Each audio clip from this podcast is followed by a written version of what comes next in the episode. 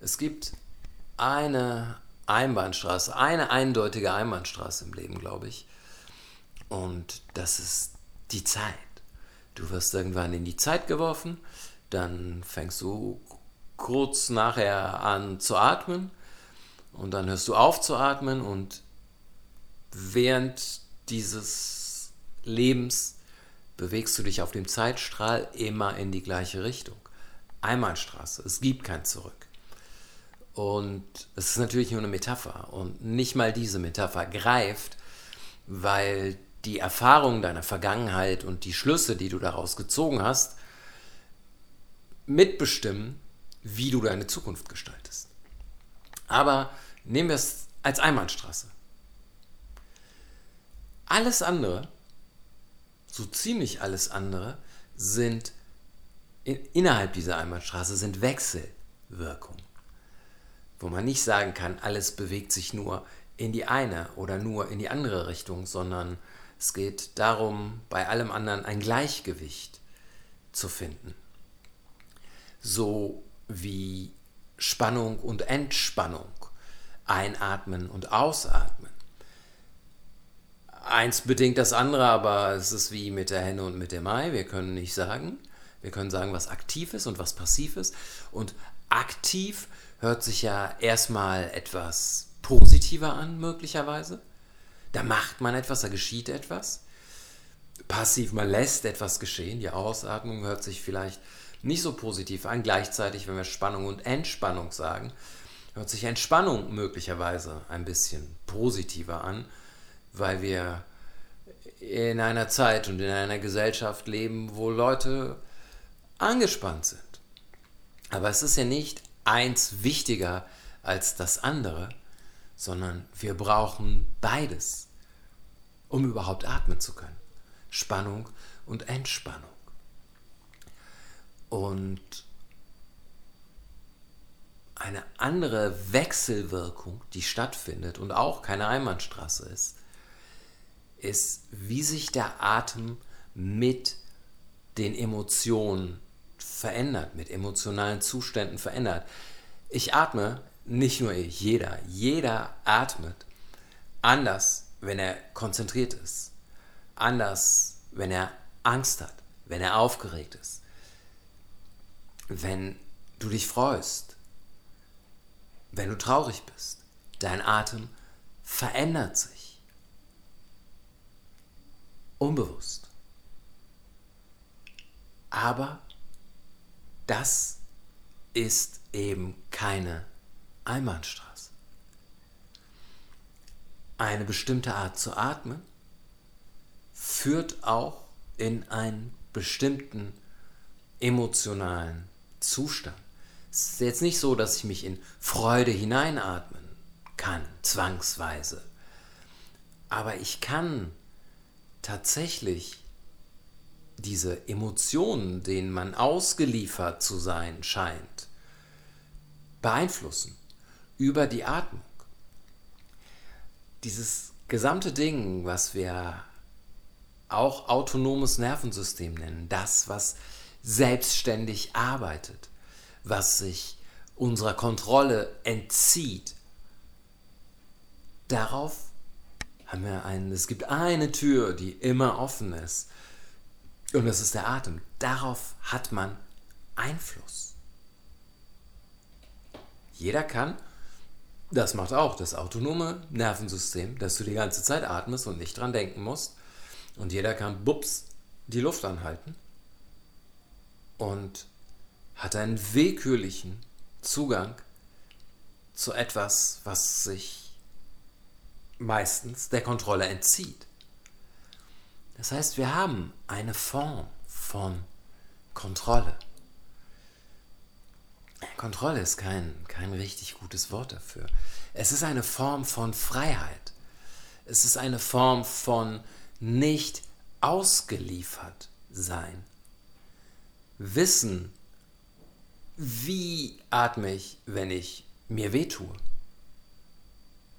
Und die intuitive Art ist da vielleicht einfach nicht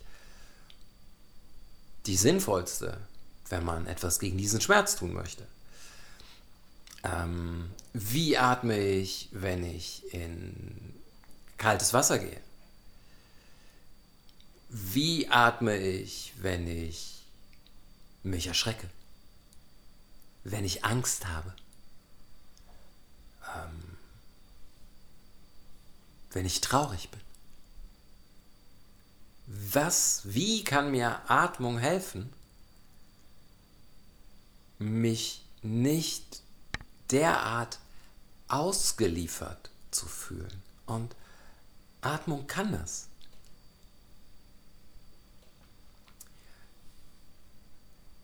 Es ist der ach, direkteste, der direkteste Weg, der jedem einfach offen steht. Atmung kann noch mehr als das. Aber es ist relativ leicht, über die Atmung eine Form von Harmonie zu kreieren. Hilft einem das, wenn man gerade, weiß ich nicht, wenn gerade etwas lebensveränderndes, einschneidendes passiert ist? Ähm, kann man sich dann einfach zehn Minuten am Tag hinsetzen und dann atmet man das weg und dann ist gut?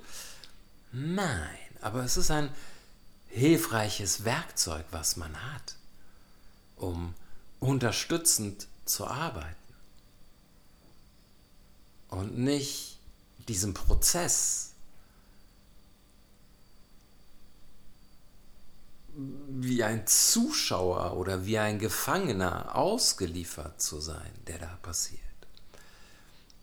Die erste Atemübung im, im nächsten, im äh, Praxisteil.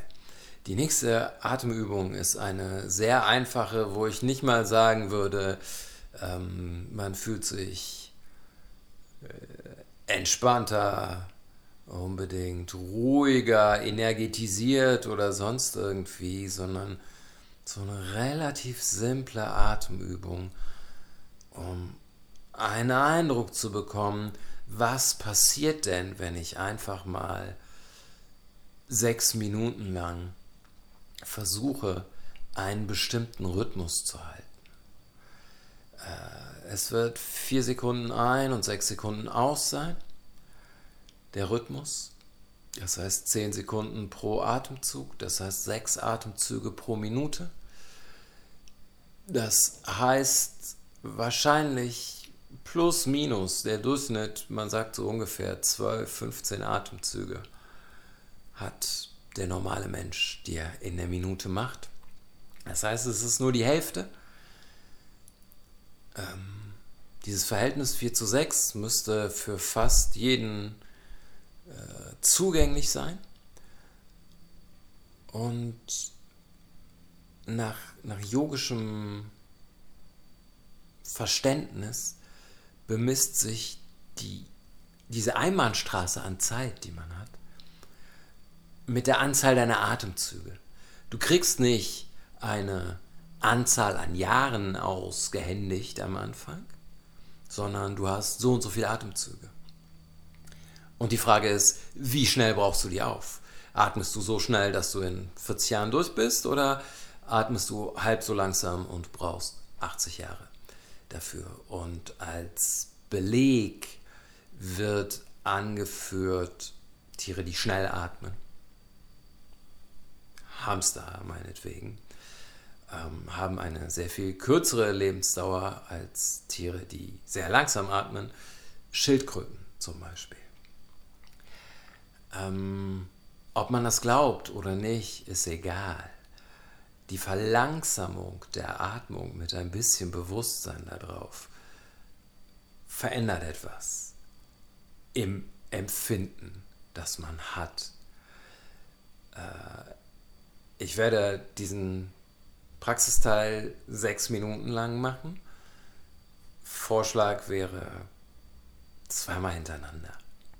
Wenn man Zeit hat, zweimal hintereinander. Ähm, ansonsten vielleicht morgens direkt nach dem Aufstehen oder abends vor dem Einschlafen.